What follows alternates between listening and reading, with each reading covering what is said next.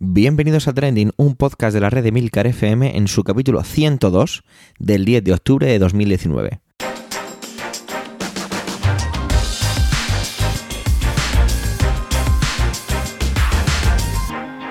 Trending es un podcast sobre lo que pasa, sobre lo que ocurre, sobre las noticias que pueblan las redes sociales. Todo ello con opinión y análisis con ánimo de compartir. Por ello, somos varias voces, aunque yo, Javier Soler, haga de presentador. Trending es tu podcast de noticias semanal. Adelante. Menudo fin de semana hemos pasado, o bueno, yo por lo menos he aprendido mucho, he sonreído más y he reído hasta que me dolía la boca. Fue un verdadero placer ir a los podcast days y sobre todo lo que allí se vivió. Pero bueno, eso ya forma parte del pasado y toca centrarse en las noticias de la semana. Y vamos a empezar con Manuel. Nos trae la retirada del séptimo de caballería del ejército estadounidense en territorio sirio y las consecuencias que esto trae. La verdad es que siempre que pienso en el séptimo de caballería me viene a, la, a la mente, a la memoria, la fanfarria. Pero bueno, no es un tema baladí, así que no cometeremos el error de poner ese sonido para suavizar un poco todo esto porque desde luego no tiene pinta de ser nada suave. Así que adelante Manuel.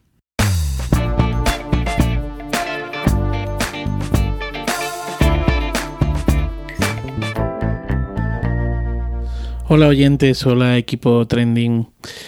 Eh, bueno, pues para mí la noticia de la semana es esa, mm, eh, esa estampida de los soldados eh, norteamericanos de Estados Unidos con esa decisión de Trump de bueno pues dar carta blanca a Turquía para intervenir en Siria y arremeter contra la población kurda. ¿no? El conflicto, bueno, aquí tenemos dos conflictos claros. Por un lado es el control de Siria, que hasta el momento eh, la guerra de Siria o en la guerra de Siria han jugado un papel fundamental como aliados precisamente de Estados Unidos eh, los kurdos, a los que además pues les han vendido eh, armas y con los que ha tenido una relación bastante estrecha, ¿no?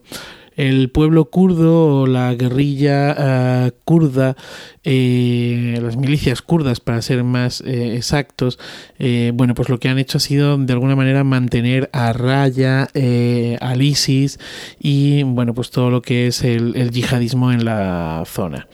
En el pasado mes de diciembre ya el presidente de Estados Unidos, el tipo este Trump, em, bueno, pues anunció una retirada del ejército de Estados Unidos de Siria. Y bueno, esto fue, mm, eh, este, este, anuncio fue enseguida, tuvo enseguida la reacción por parte de eh, su secretario de defensa y también del representante para la coalición contra el Estado Islámico, dos personajes, dos personas, perdón, que eh, dimitieron, dimitieron en señal de protesta. Y bueno, la, la, embajadora ante la ONU eh, de Estados Unidos, eh, bueno, pues ha dicho que los kurdos fueron esenciales en la victoria contra el ejército islámico en Siria y que esto que va a hacer pues es un error. Pero como ya he dicho anteriormente, en diciembre lo intentó, en diciembre del año pasado lo intentó y bueno, parece ser que las dimisiones de estos altos cargos frenaron su intención. Ahora de buena esta primera pues ha decidido eh, marchar allí.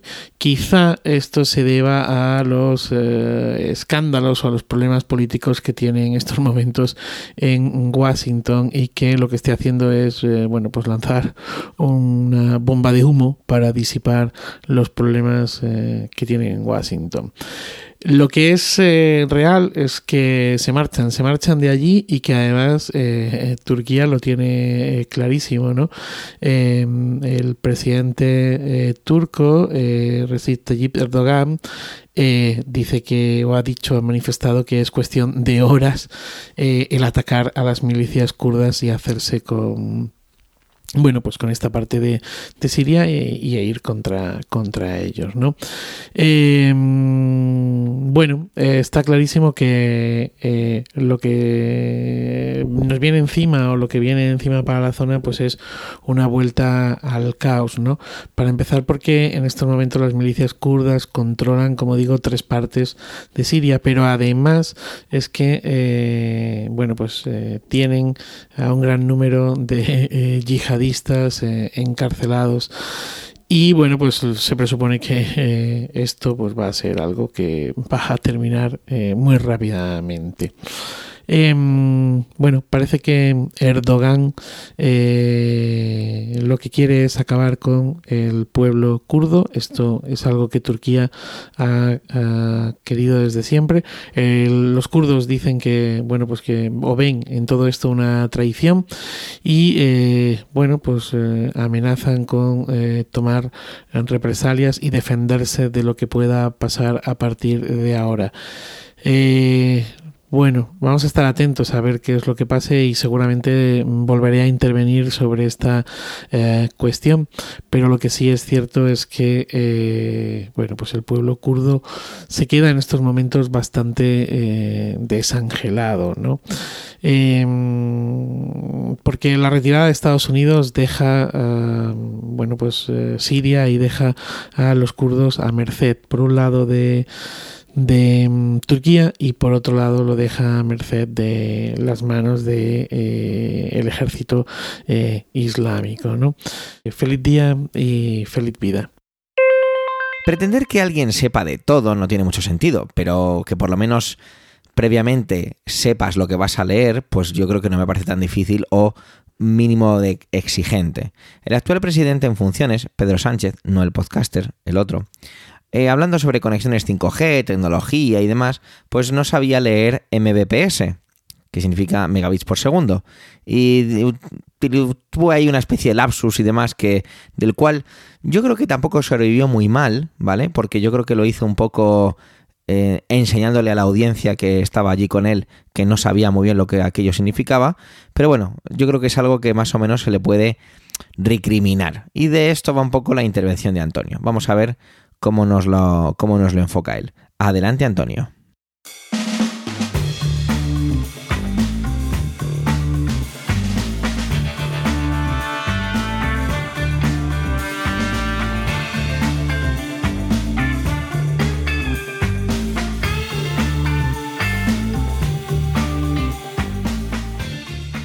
Saludos, soy Antonio Rentero del podcast Preestreno y esta semana en Trending no voy a hablaros ni de cine ni de series de televisión. Quiero hablaros de tecnología y política. Queremos liderar, y así además lo hemos hecho durante este último Consejo de Ministros, la tecnología móvil 5G, con nuevos proyectos piloto que estamos poniendo en marcha, y la garantía de redes ultrarrápidas de 100 megabits, será Mbps, en escuelas.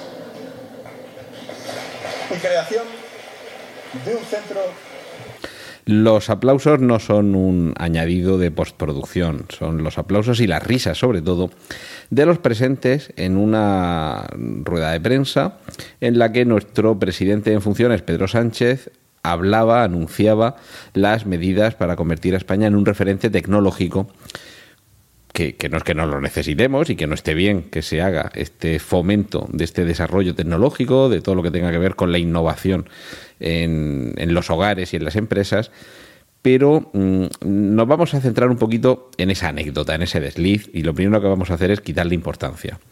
El mejor escribano echa un borrón y bueno, todos nos equivocamos cuando hablamos y cuando escribimos y leemos lo que escribimos. Pero quiero destacar dos, dos, eh, dos aspectos. En primer lugar,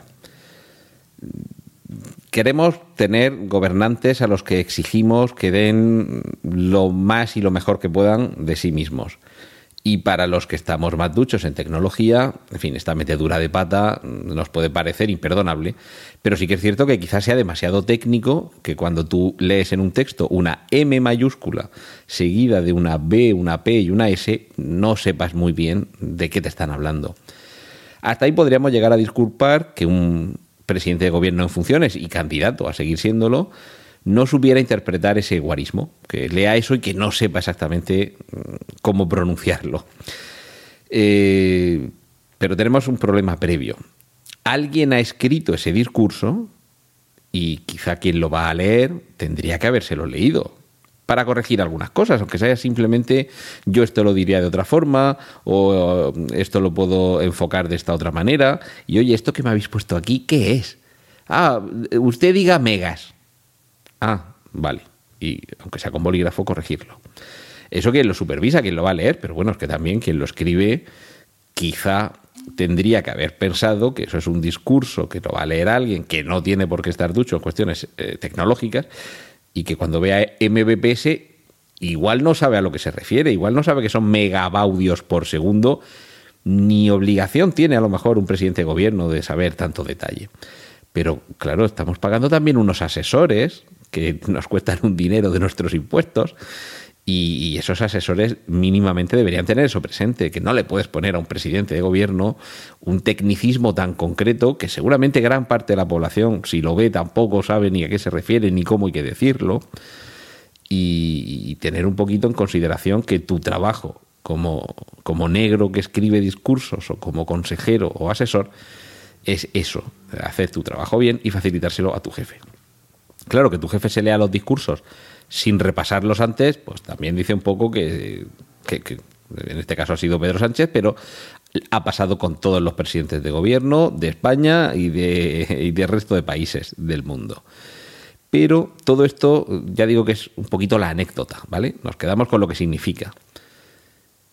Que no se respeta mínimamente, no, no hay un mínimo de atención por lo que significa de verdad apostar por la innovación tecnológica y por hacer que España sea un país competitivo con cosas tan sencillas como esta, con dotar de infraestructuras más capaces a la población para su ocio y a las empresas y profesionales para su negocio.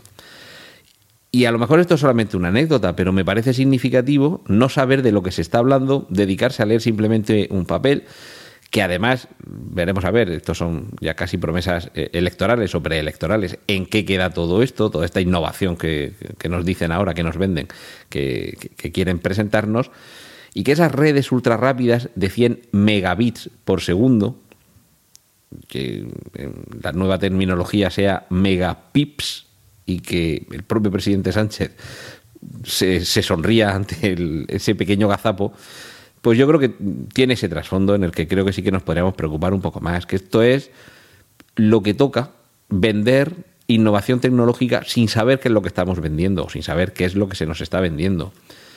Y claro, hay muchas ocasiones en las que vamos a olvidarnos un poco del ocio, ¿vale? Todos queremos que Internet vaya más rápido y que podamos ver en, la plata, en esa plataforma de la que usted me, me habla una película, una serie en calidad 4K y que no se atranque ni un segundo. Todos queremos eso. Pero eso es para nuestro ocio.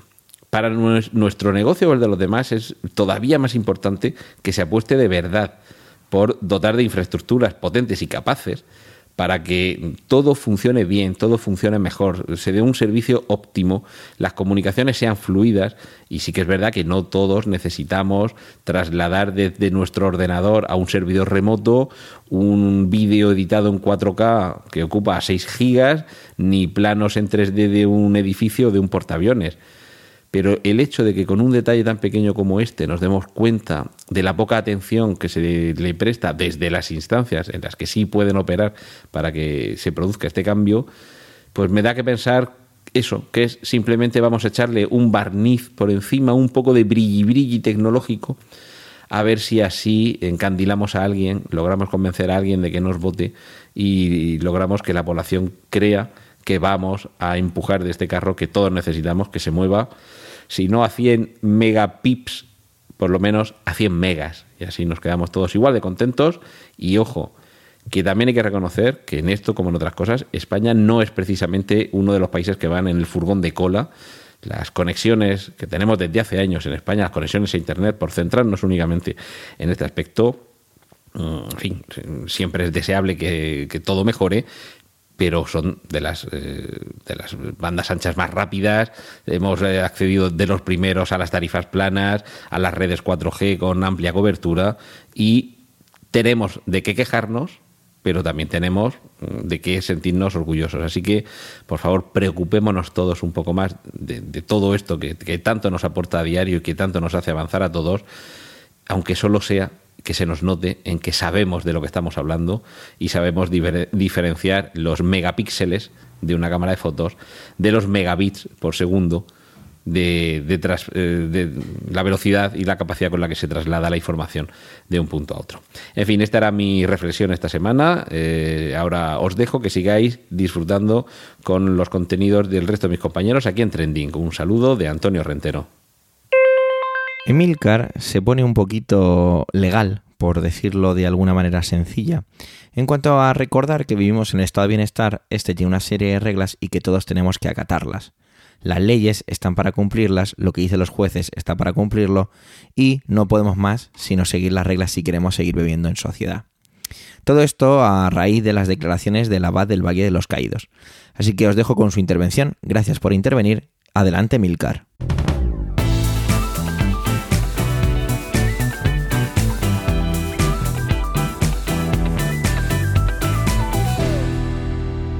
Este país, España, es increíble. Es cierto que eh, nuestro sistema judicial ofrece muchas garantías y funciona. Quiero decir, no obstante, está en la cárcel el cuñado del rey. Está en la cárcel el todopoderoso vicepresidente Rato. Hay mucha gente en la cárcel que ha caído desde muy arriba hasta muy abajo, ¿no? Y aunque siempre tenemos la sensación de que los corruptos se lo llevan crudo, pero ahí está esa gente en la cárcel y la sensación general pues bueno, aunque pueda ser la que sea, pero la realidad es que funciona. Pero mm, eso no, no, quita que haya determinadas conductas, determinadas tendencias que no dejan de dejarme con la boca abierta. Por ejemplo, una de ellas. Sale una sentencia contra un cargo político, contra un partido político, contra una situación política. Y aparece el responsable del partido en cuestión y dice, no compartimos la sentencia, pero la acatamos. ¿Cómo que la acatas? Pues es que tienes, es que tienes elección. Payaso, por así decirlo. Tienes elección, de verdad. Claro, en mi cabeza, como soy ahora votante del PSOE, pues eh, solo veo a dirigentes del PP, ¿no? Diciendo eso, evidentemente. Pero sin embargo tengo la certeza de que dirigentes de cualquier partido que haya obtenido una sentencia judicial en contra han comparecido eh, con gran gravedad ante la prensa para decir que no comparten la sentencia pero la acatan, ¿no? Como si estuviéramos todos esperando para ver si ese dirigente eh, del PSOE o del PP, que digo que son los que más concitan las sentencias en contra, eh, acatara o no la sentencia, ¿no? ¿Qué vamos a hacer? ¿La acatará? ¿Acatará la sentencia? Uy, sí, la ha acatado, menos mal. Insisto, payaso, es que tenías opción. Luego tenemos otra también muy simpática y es que eh, mis hijos, quiero, yo quiero que aprendan mis hijos lo que yo quiera, ¿no? Yo quiero tener el derecho a decidir lo que mis hijos aprenden en el colegio. No. Tus hijos en el colegio aprenden lo que marca la ley.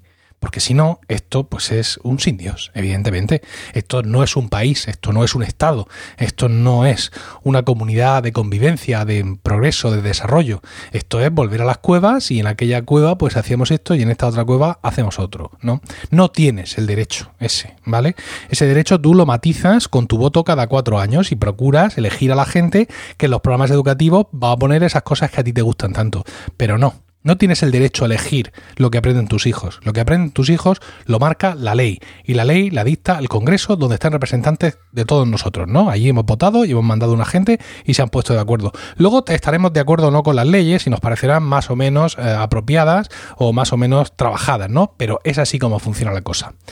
Todo este rollo que os estoy metiendo es a colación de la última historia de esto, y es que ha salido el, eh, el abad del Valle de los Caídos y ha mandado una carta al gobierno advirtiéndole que no va a autorizar la entrada al Valle de los Caídos para, para proceder a la exhumación del dictador, del, cuerpo del general Franco, que ha sido sentenciado en ese sentido por el Tribunal Supremo, ¿no? Y dice un abad que él no va a abrir mm, con la llavecica la verja de abajo o la puerta de arriba, para que se cumpla las instrucciones del Tribunal Supremo. Esto es lo que dice este abad. A este hombre además se le olvidan muchas cosas. Para empezar es igual que los otros, que el que quiere educar a los hijos como él quiera y no como ponga la ley, o el que dice, infelice, que él acata la sentencia judicial. A este señor se le olvida por completo que mm, estamos hablando del imperio de la ley y que no tiene opciones.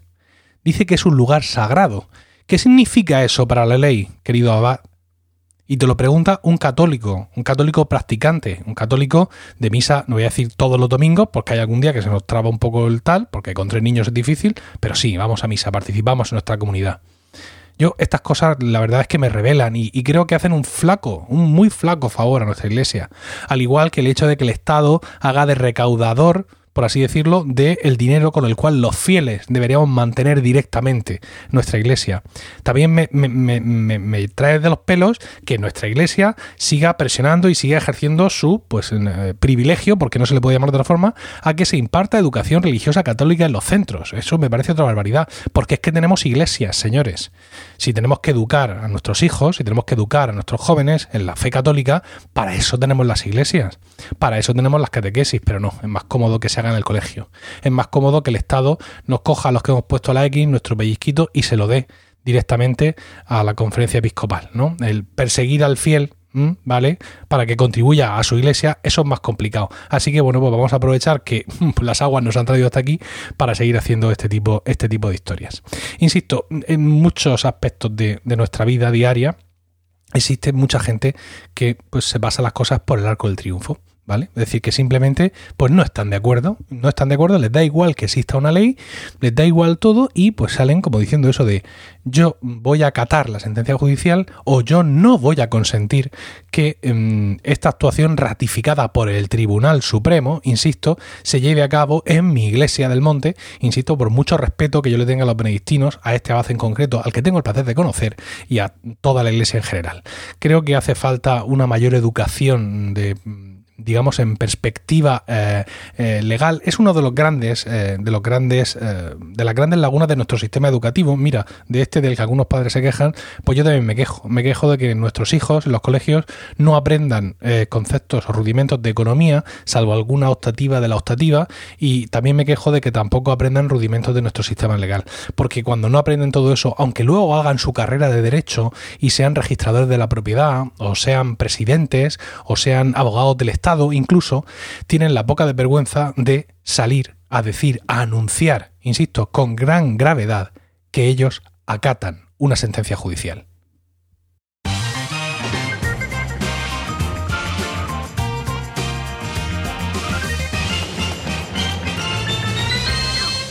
Ayer, la cotidianidad de lo que llevas en tu bolsillo, en tu muñeca, o el libro electrónico que utilizas, o ese iPad o ese portátil, ayer estaban de enhorabuena. Y bueno, vamos a extenderlo unos pocos días más, ¿vale?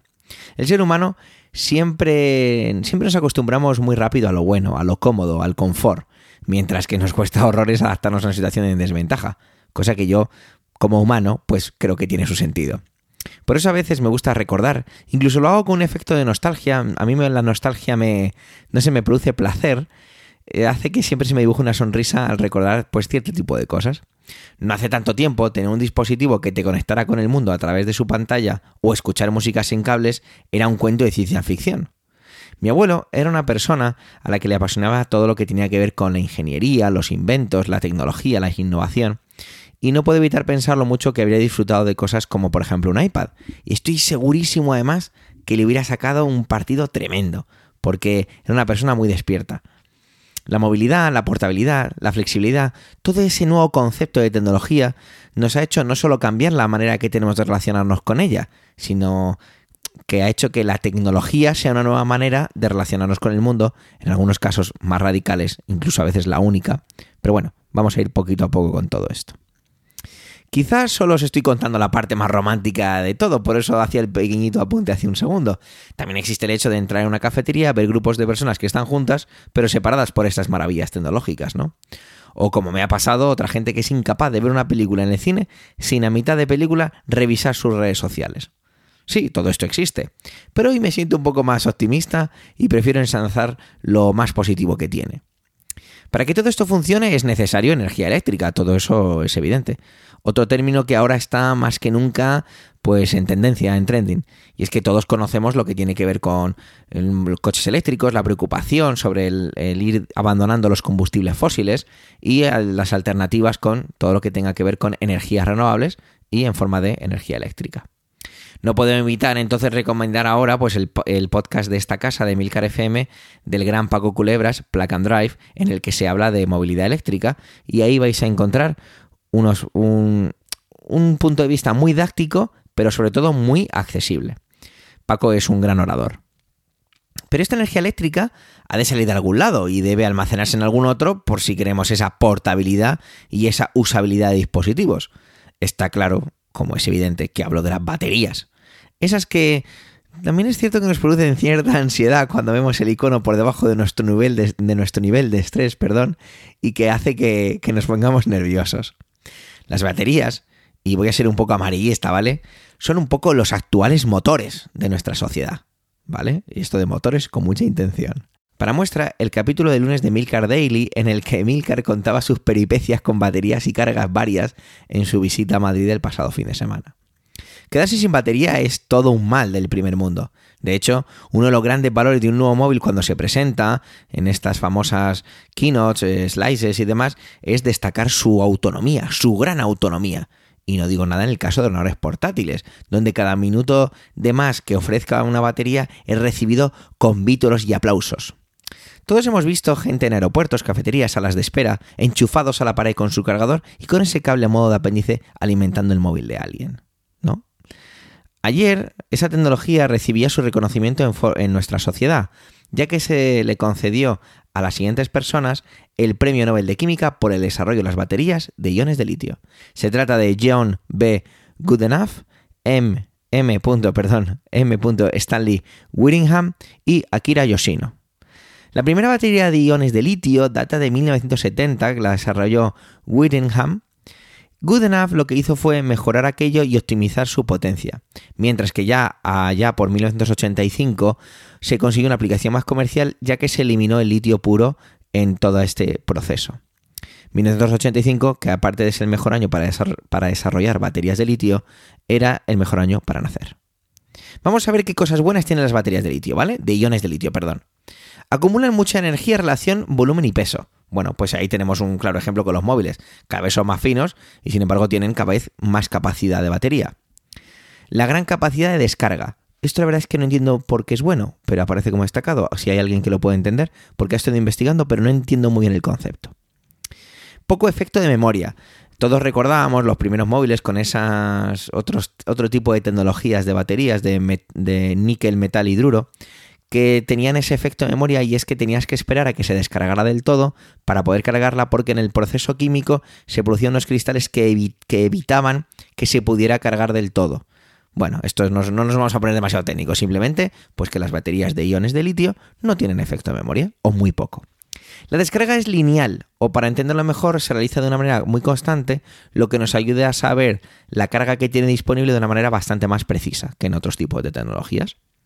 Es una larga vida útil, aunque aquí encuentro datos un poco contradictorios que comentaré a continuación, pero bueno. Y que tiene una baja tasa de autodescarga. Si las volvemos a comparar con las de tipo níquel metal hidruro es increíblemente diferente. Las, esas tienen una tasa de el 80% de autodescarga, mientras que las de litio, las de iones de litio, tienen un 20%. La verdad es que eso está fenomenal. Pero vamos a ir a los contras, ¿vale? Y aquí es donde hablaba de la contradicción, ya que en ocasiones se habla de que tiene una vida muy poco útil. Así que no sé muy bien a qué se debe esto. Yo creo que debe ser dependiendo del tipo de aplicaciones. Eh, no me refiero a aplicaciones móviles, sino de el tipo de usos que tengan las baterías. Debe ser por ahí. Todos los geeks, ¿no? Comprobamos el número de ciclos que lleva nuestro portátil cada 10 o 15 segundos. Por eso digo que eso tiene que ver también con las vidas útiles y con el número limitado de cargas que soportan este tipo de baterías. Son caras de producir si las comparamos con otras, pero como han penetrado tanto en el mercado, es muy fácil que tú te vayas a cualquier lugar, a Amazon o donde sea, esto es un comentario no patrocinado, y podemos conseguir baterías externas a un precio pues muy razonable. De hecho, yo creo que muchísima gente ya tenemos incluso baterías de externas de publicidad, de algún tipo de, publicidad que están esperando a darnos amor en forma de energía eléctrica. Se sobrecalienta y pueden llegar a explotar. No vamos a hacer sangre con todo esto, pero todos recordamos el problema que tuvo Samsung con el Galaxy Note 7 y las explosiones. No todo va a ser Samsung, ¿eh? HP, Apple, bueno, ha habido varios fabricantes que han tenido fallos reconocidos con todo este tipo de situaciones de las baterías. Y otra cosa mala es que el frío no les gusta nada a las baterías de iones de litio. Son más de playa. Tienen un rendimiento mucho peor, hasta un 25% más bajo. Fijaros que esto es otra cosa que no entiendo demasiado porque yo pensaba que siempre era el peor en las baterías. Pero no. Oye, pues lo que aprende uno haciendo el podcast de Trending semanalmente. Sea como sea, las baterías están en nuestras vidas al nivel de la ropa interior, el cepillo de dientes, los zapatos, y eso se lo demos a estos tres señores, en gran parte, quiero decir. Por eso os pido que cuando escuchéis este podcast, si es con el móvil, paréis un segundo, un momentito a recordar lo increíble que es el progreso tecnológico que vimos en esta sociedad. Y que recuerdes lo diferente que era tu manera de relacionarte con el mundo sin un móvil, sin un smartwatch, sin un iPad, sin un portátil. Somos dioses para nuestros antepasados, pero siempre me gusta pensar que vamos a hombros de gigantes y que lo mejor está por llegar. Gracias John, gracias Stanley, gracias Akira. Gracias por vuestro tiempo, gracias por querer escucharnos en este capítulo centésimo segundo. Los comentarios siempre nos aportan enriquecimiento. No dudéis en dejarlos en emilcar.fm barra trending. Un saludo y hasta la semana que viene.